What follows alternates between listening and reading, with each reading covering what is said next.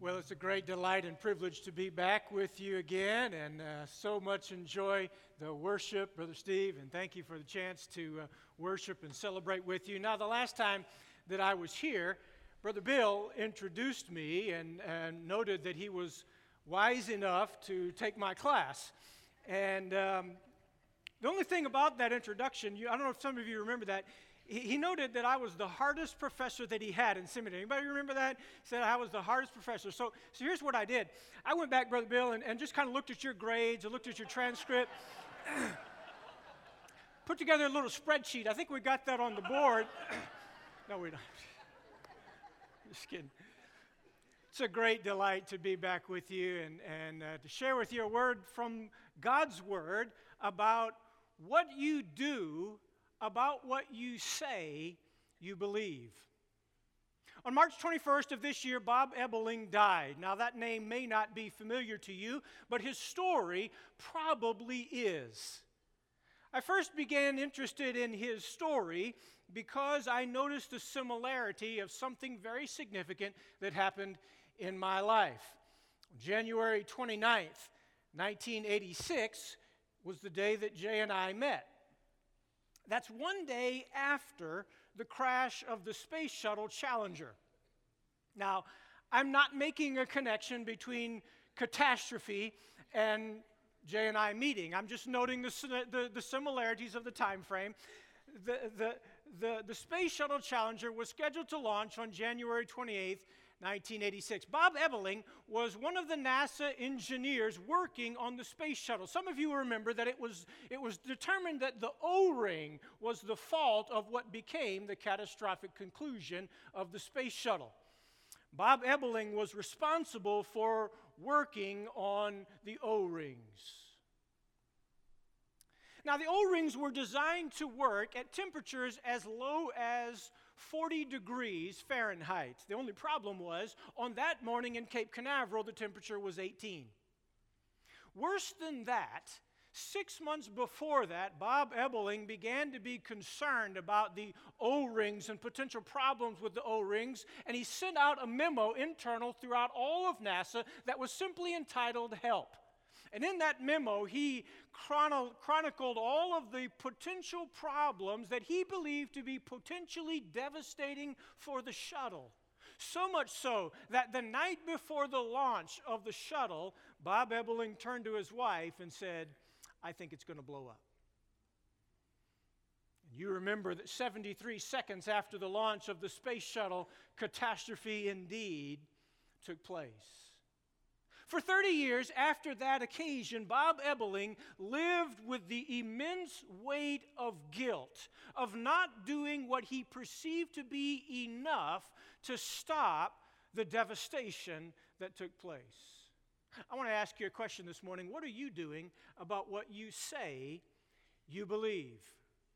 What do you do about the faith that you profess? I want to talk about putting feet to your faith. I want to talk about doing something about what you and I say we believe. If you brought your Bible, I want to invite you to open with me to the Gospel of Matthew, chapter 21. We're going to look at a story that is one of the lesser familiar parables that Jesus told, but I want to take a step back and get a look at the context that leads up to the story of a father and two sons. I want to begin reading in Matthew chapter 21, beginning in verse 18.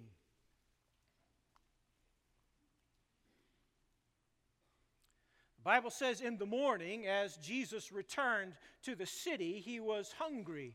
Seeing a fig tree by the road, he came to it and found nothing on it but leaves, and he said to it, Let no fruit ever grow on you again.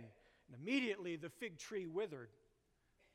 When the disciples saw it, they marveled, saying, How did the fig tree wither away so soon? Jesus answered and said to them, Assuredly, I say to you, if you have faith and do not doubt, you will not only do what, you, what was done to the tree, but also if you say to the mountain, Be removed and cast into the sea, it will be done. Whatever things you ask in prayer, believing, you will receive. And when he came to the temple, the chief priests and the elders of the people confronted him as he was teaching and said to him, By what authority do you do these things? And who gave you this authority? And Jesus answered and said to them, I will ask you one thing, which if you tell me, I will likewise tell you by what authority I do these things. The baptism of John, was it from heaven or from men? And they reasoned among themselves, saying, If we say from heaven, he'll say, Why then didn't you believe him? But if we say from men, we fear the multitude, for they count John as a prophet. And so they answered Jesus, and they said, We don't know. Jesus said to them, Neither will I tell you by what authority I do these things. But what do you think? A man had two sons, and he went to the first and said, Son, go work in my vineyard. And he answered and said, I will not. But afterwards, he regretted it and went. And then the father, and, then he came to the second, and, and he said likewise, and he answered, I will go, sir. But he didn't go. Which one did the will of his father? And they answered, The first. Jesus said to them, Assuredly, I say to you, tax collectors and harlots will enter the kingdom of God before you. For John came to you in the way of righteousness, but you did not believe him. But tax collectors and harlots believed him. When you saw it, afterward, you did not relent and believe him. What you have in the story is a picture of a bad promise well broken and good intentions unfulfilled.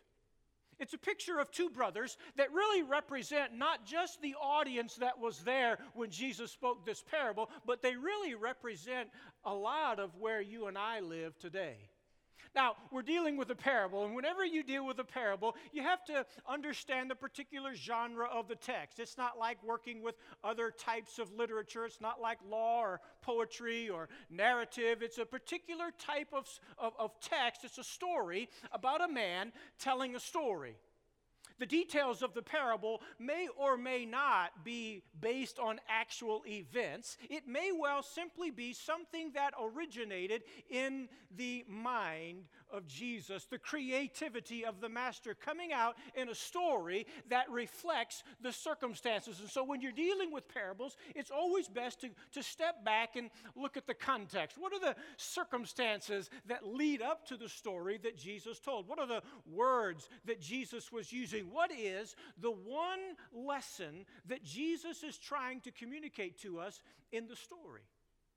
So, because it's a story that may or may not be true, we want to be careful not to press details into the story that may or may not be there, but we want to read the story looking for the clues that Jesus is giving us for the one lesson he's trying to teach us.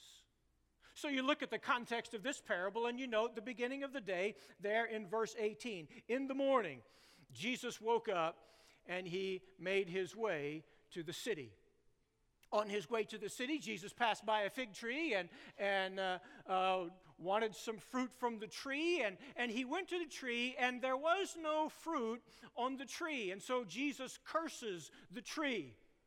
The disciples are watching all of these events, and they notice that as soon as Jesus cursed the tree, the fig tree died.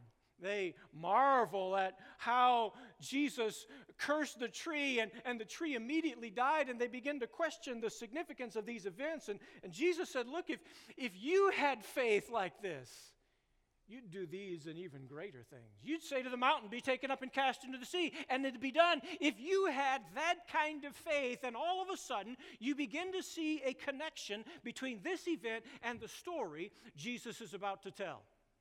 But he makes his way to the temple, and while he's there, the chief priests and the elders interrupt him. Now they probably were following him. They're always they were always looking for ways to trip up Jesus, to find some way to accuse him. And so they wait until he's in the middle of his teaching and they confront him. You see the words that they challenged him there beginning in verse 23. They confronted him and they say to him, "By what authority are you doing these things? And who gave that authority to you? Now, it's interesting as they ask this question, it's not really clear what these things refer to when they say, By what authority are you doing these things? Perhaps they're referring to his teaching. Perhaps they're referring to the cursing of the fig tree. That would be ironic. To say to the one who created the tree, Who gave you authority to curse the tree? But they're probably maybe even talking about all of the things about Jesus' ministry, his teaching, his miracles, everything that he's doing. Interesting, when you see all of those who were challenging Jesus throughout his ministry, no one ever questioned the miracles Jesus did.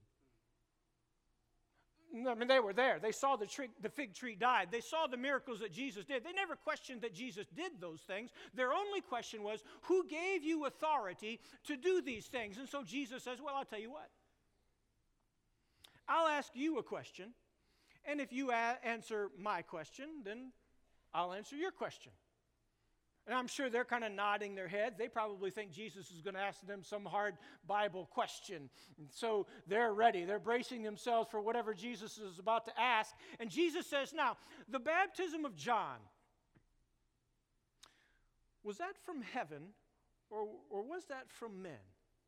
When John was out baptizing in the River Jordan, the one, remember, John was the one who baptized Jesus, probably baptized many of those who were in the audience in that moment. And Jesus says that baptism that John did, was that from heaven or was it from men? And you can see the reasoning going on in the minds of the chief priests and the elders. And, and Matthew records some of that for us.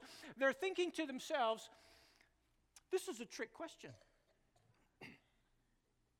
If we say it was from heaven, that's a problem because Jesus is going to then say, Well, if it was from heaven, why didn't you believe him? On the other hand, if we say it was from men, as though God's blessing was not upon the baptism of John, then we're pretty sure Jesus is, uh, or, or, the crowds who respected John, and they perhaps were even baptized by John, they're going to get angry at us. And the text says, We fear the multitude. And so they answer the only way they can think to answer, We don't know. Now, Jesus knows they have an opinion on the matter and probably even have the right answer, but they're simply unwilling to answer the question. And so Jesus then reciprocates. That's fine. Then I'm not going to answer your question. And he goes on to tell them a story that addresses their question without really answering it. He tells a story about a man and two sons. And as you work your way through the story, what you discover is that a person who is initially disobedient but later obedient is better than someone who has good intentions but ultimately is disobedient. I mean, that's the picture that Jesus is saying. Even the chief priests and the elders, they know the right answer to this. They know the answer that Jesus is saying. They know the picture. They just simply don't want to answer the question. It was only just recently I discovered an interesting parallel between this parable and the parable of the prodigal son in Luke 15. They both begin the same way. They begin with the same phrase a man had two sons. And in both parables, both boys do the exact opposite in the end of the parable that you think they're going to do at the beginning of the parable. I mean, you remember the story of the, of the prodigal son. The younger son offends his father and asks for his inheritance before his father's death, goes out and wastes all of his father's hard earned money, repents and begins to make his way back to the father. The older son, who's been working with the father all along, upon the return of the younger son, is offended. But when you get to the end of the story, I wonder if you've noticed it's the younger son who's in the father's house, and it's the older son who's outside the father's house. And it's really the same kind of picture that you see here in this particular story. It's a story about a man who had two sons the questions of the story that really mark the details of the story. There was the question of the religious leaders to Jesus by what authority are you doing these things? Then you see the question of Jesus in response to them. But when you get to the two questions in the parable, they really mark what are the key points of the parable. The first, Jesus draws their attention to the story. What do you think? It's not uncommon for Jesus to begin parables with questions. This is simply to draw them together, to elicit their opinion. what do you think? But when you get to the second question that Jesus asked them in verse 31, all of a sudden you're getting to what is the highlight of the parable.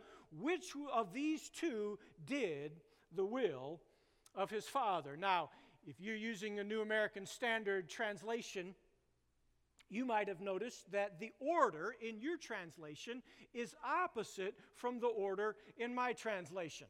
Uh, in my New King James, it's the first who says to his father, I will not, and then he later does. It's the second who says, I will go, sir, and then he later does not. And the New American Standard has them just opposite. They're, they're reversed. It's a minor textual issue, doesn't really uh, affect the impact of the story. The story's the same. You have one son with good intentions who never lives up to them, you have another son who's initially disobedient and relents, and finally does what his father asked him to do. So the parable begins as the father goes to his first son. Presumably, the older of the two boys, he goes to his son and he says, Son, I want you to go work in my vineyard today. It's a pretty clear thing that the father is saying to the son. It's not a wish, it's, it's not even a request, it's a command. Both go and work are in the imperatives tense in the text. Go work in my vineyard today. It's not unclear. He has no reason to misunderstand whatever the Father is saying. Go work in my vineyard today. And he responds, I will not. Literally, could be translated from the Greek, I don't want to. Now, Jay and I have four boys. Occasionally, I would say to one of my boys, Son, go cut the grass today.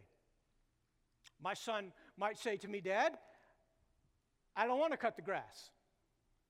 To which I would say to him, Son, I didn't ask you if you wanted to cut the grass. I told you, go cut the grass. And now, in that case, I would probably persist until he went and cut the grass. But that's not what the father does here. Son, go work in the field today. I don't want to curse of, I don't want to do it. Maybe you've said that to God before. God's clearly communicated His will to you. I want you to do this for me. I want you to do this in my kingdom. I want you to do this in the church. I want you to do this in your family. I want you to take this leadership in some kind of ministry. God, I don't want to. You, you relate immediately to the older of the two. Well, the father goes to the second son and he says the very same thing Son, go work in my field today. And the younger son says to his father, I will go, sir. And as you look at it, he even shows some kind of respect to his father. He, he, calls him sir. It's kind of like the equivalent of us saying today, Yes, sir. Son, go work in the field today. Yes, sir. He's polite. Now, He's disobedient, but he is at least politely disobedient. Son, I, son, go work in the field today. I'll go work in the field today. But really, he, he doesn't go. Now, we, we, we don't have any reason to, to doubt the sincerity. We don't really have any reason in the text to think that he's disingenuous in the presence of the Father. Perhaps when he said to his father, I will go, sir, he had every intention of doing it, just like some of those times when you've made promises to God. God, I'll, I'll, I'll do this for you. I'll, I'll, serve in this ministry in the church. I'll give whatever you've asked me to give. I'll witness to my neighbor. I'll do whatever you've asked me to go. I'll go wherever you want me to go. I will do that, God.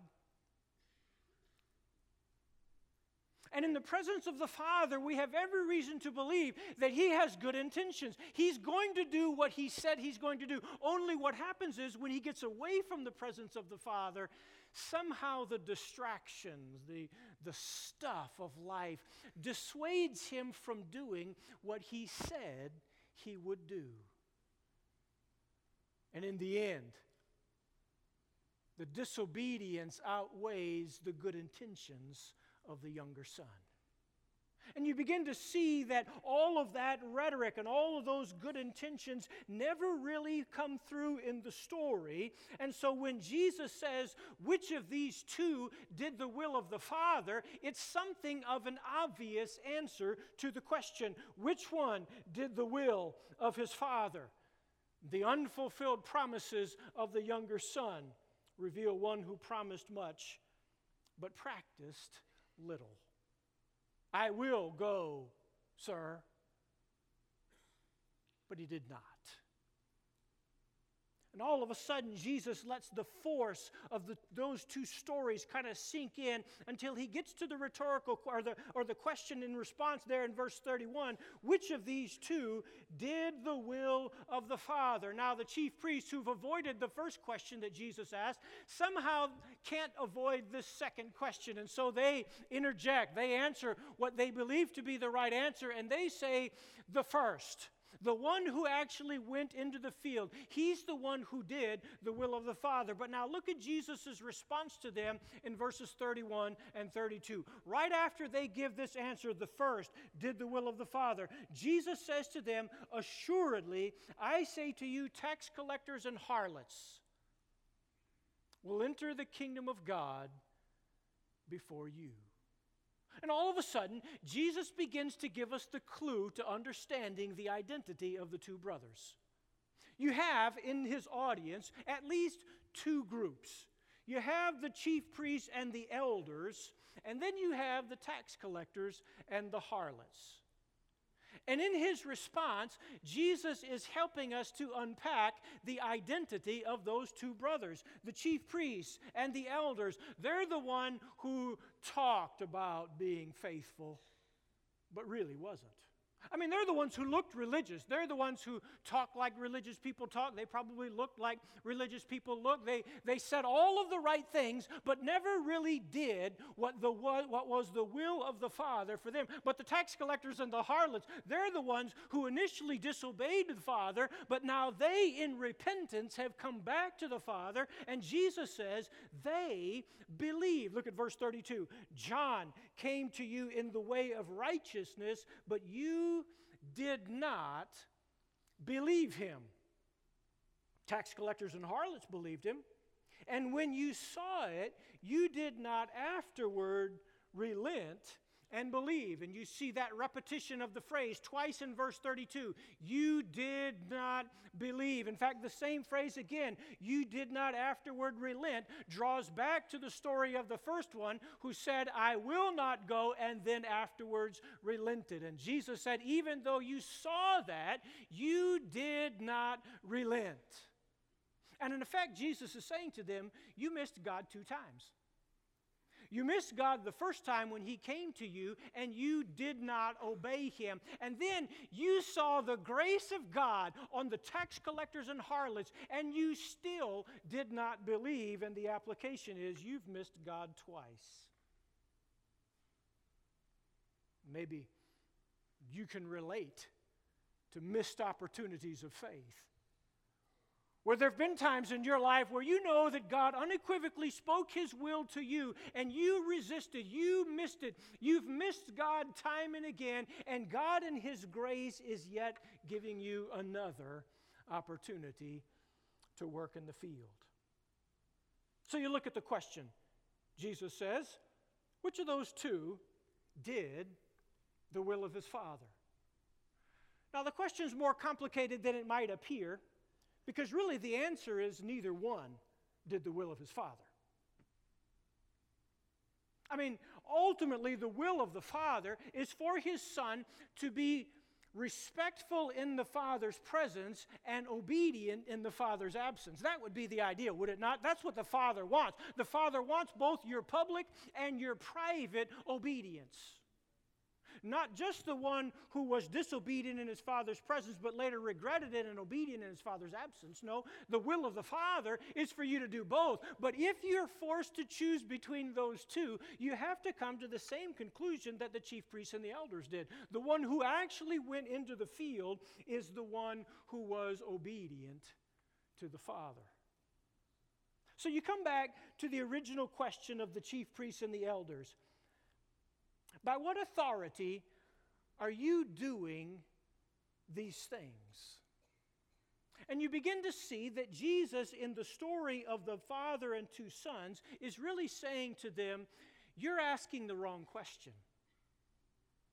The question that you should be asking is Am I doing the will of the Father? Because that phrase in verse 31 is really the key to understanding the parable.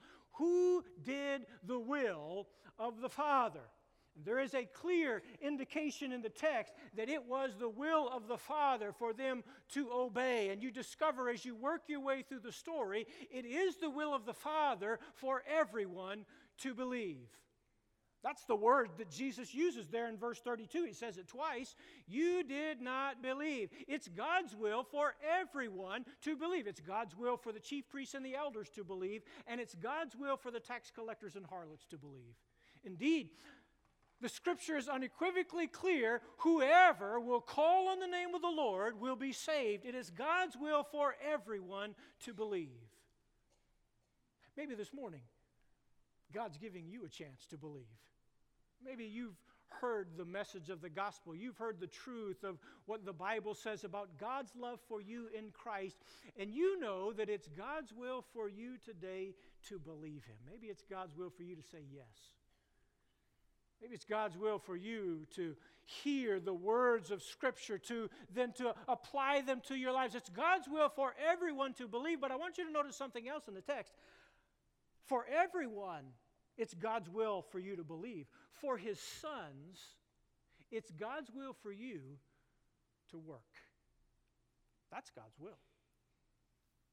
That's the reason for the comparison between John and his baptism and the work of the, uh, of the chief priests and the elders. That's the reason for the story. That's the picture of the cursing of the fig tree and the nature of obedience. That's what draws all of this together. It is God's will for his children to serve, to work, to be obedient to the will of the Father. They're not sons because they work in the vineyard. They're expected to work in the vineyard because they are his sons. That's really how it works in our lives. Somehow, we've allowed the weird, confused theology that somehow distinguishes between faith and obedience. And we've somehow allowed those two to be separate identifications of faith, when in fact, the truth of Scripture is you have not fully believed Him until you have obeyed Him. You have not shown the kind of faith that the Father has for you. You have not accomplished the will of the Father until you have obeyed what are the instructions of the Father to you. James says in James chapter 2, verse 18, Show me your faith without works, and I'll show you my faith by my works. That's the picture. That's the will of the Father for you and for me. It is the will of the Father for everyone to believe, and it is the will of the Father for his children to obey. Now, let me try to draw all of this together. I want to pull all of this together in a, in a in a picture of application. What does this mean for us? We understand the story. It's a story about a father and two sons, and we understand what Jesus is saying to the chief priests and the elders. But maybe you're saying, what does this, what does this mean for me? I want to share with you very quickly some words of application. Number one, good intentions and false promises will never satisfy the Father. Those times when you've said to God, in all good intentions, I'll serve you, I'll do what you want me to do, I'll do whatever you ask of me, but then ultimately don't do it, that never satisfies the Father. It's a cheap imitation of faith to say one thing and do something else to profess faith on the outside, but never really put feet to our faith, that's not the will of the Father. And the clear application of the story is good intentions are never going to be enough if they are not paired with obedience. Jesus said, If you love me, keep my commands. But I want you to notice, secondly, religious participation is not the same as obedient faith. Now, you've got in the audience the chief priests and the elders, and, and they are, without question, the, the religious people of the day. They, they're the people who were at the synagogue every Sabbath. They were always there. They sounded religious. They looked religious. Everyone around them thought they were religious. They were religious participants. But when Jesus confronts them, he says to them, You are not on your way to the kingdom of God. You're on the wrong path. Somehow, Jesus is saying to them, Somehow you've missed the will of the Father. And I think the scripture is saying to us just doing religious things is not really pleasing to the Father. That's not really what God wants. God wants your ultimate obedience. He wants your faith. He wants you to trust Him and He wants you to obey Him. And it's the two as you put those together that ultimately honors and blesses the Father. But I want you to note, thirdly, God's will for you always comes time stamped. I wonder if you noticed that in the instructions from the Father to the Son Son, go work in my vineyard today. Right now, not, not, not tomorrow, not sometime, not when you feel like it. I want you to go work in my vineyard today. The Bible says God's plan for you is today. Today is the day of salvation. The writer of Hebrews says this is the day when God wants you to respond. The time that God speaks to you is the time God wants you to obey Him.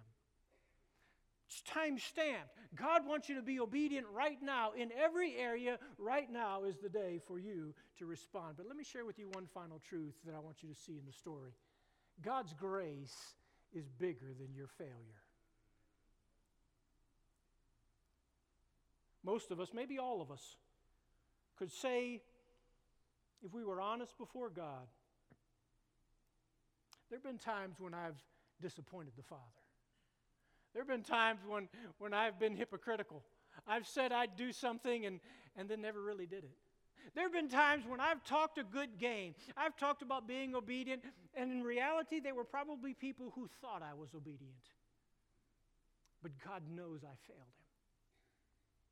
Do you see the grace of a father who, in his grace, comes back again and still allows that wayward son to work in the field? It's God's grace that's bigger than your failure. Yes, all of us have fallen short of the grace of God, but God, in his grace, extends a chance to you again. Son, go work in the field. And I'm grateful to God that an initial refusal an initial act of disobedience does not mean that God won't give you another chance. You can't undo your misused past, but you can say yes to God today. You can follow Him in faith today. You can do what God asks today. What does trusting in God mean for you? As you look through the pages of Scripture, you see a number of stories of illustrations of what trusting in God means. You remember the story of Abraham. Abraham was old, but trusting in God meant for him believing God at his word. Joseph, you remember Joseph? Joseph was abused by his family, but trusting in God meant forgiving them and ministering even to them. Moses didn't talk very good, but trusting in God for him meant speaking God's word whenever God asked. Rahab had an immoral past, but trusting in God for her meant being welcomed into God's family. David committed great sin, but trusting in God for him meant pleading God's forgiveness and being willing to be used. Jonah went the wrong direction, but trusting in God for him meant turning around and in repentance going where God is leading. Jeremiah was abused and oppressed throughout his life, and no one ever listened to him. But trusting in God for him meant doing what God still told him to do. Daniel was thrown in a lion's den, Shadrach, Meshach, and Abednego thrown in the fiery furnace. But trusting in God for them meant believing God and having the courage to stand even if no one listens. And throughout the pages of Scripture, you see many examples. Peter was hot headed. Thomas had doubts. The woman at the well had many failed marriages, and John was exiled. And as you go throughout Scripture, you find many examples of people who, just like you and me, have at times failed God in the past. But trusting God meant allowing God's grace to move me past my previous failures and accepting me in my obedient faith today.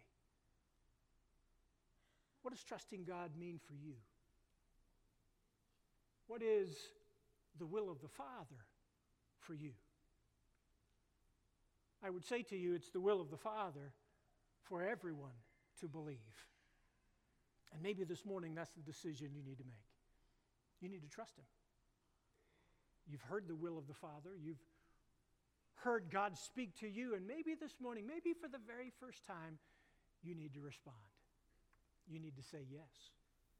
You need to come to Him by grace and plead the forgiveness of a loving Father. It's the will of the Father for you to believe Him.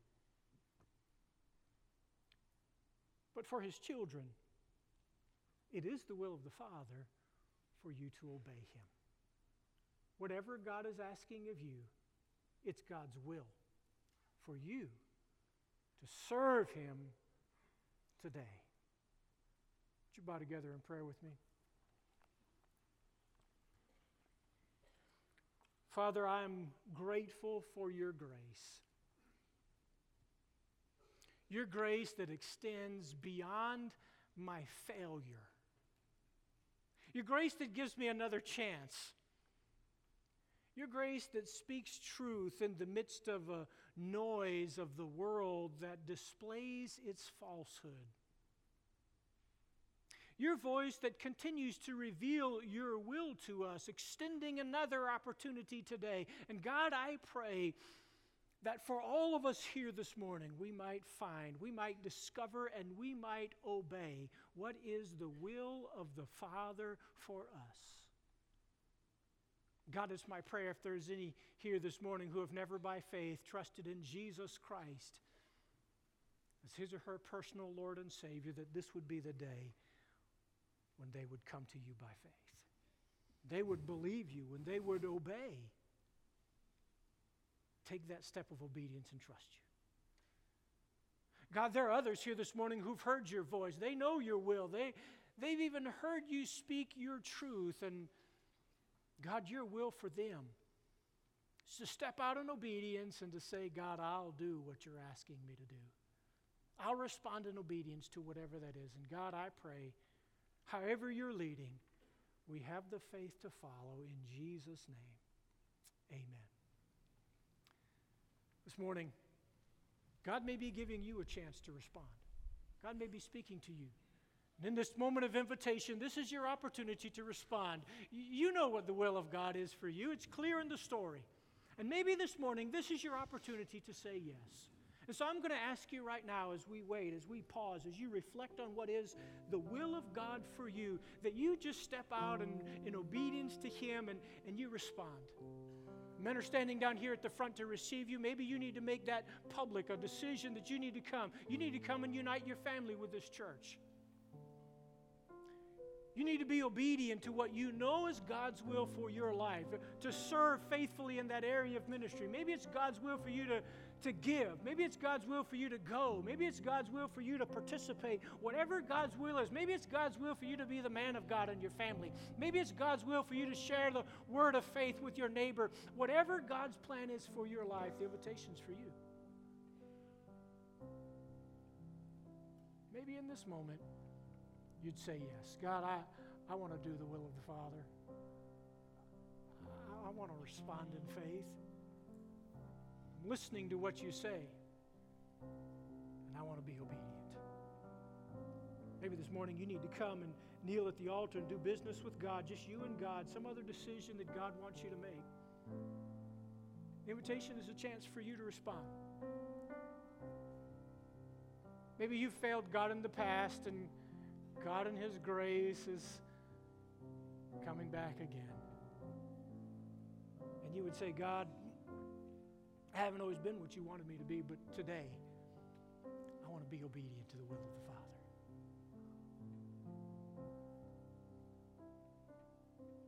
Someone else, God's calling you. You know God's speaking. This is the opportunity for you to respond. This is the opportunity for you to step out and to be obedient to that will of the Father in your life. Maybe you've put it off. This is the moment for you to say yes.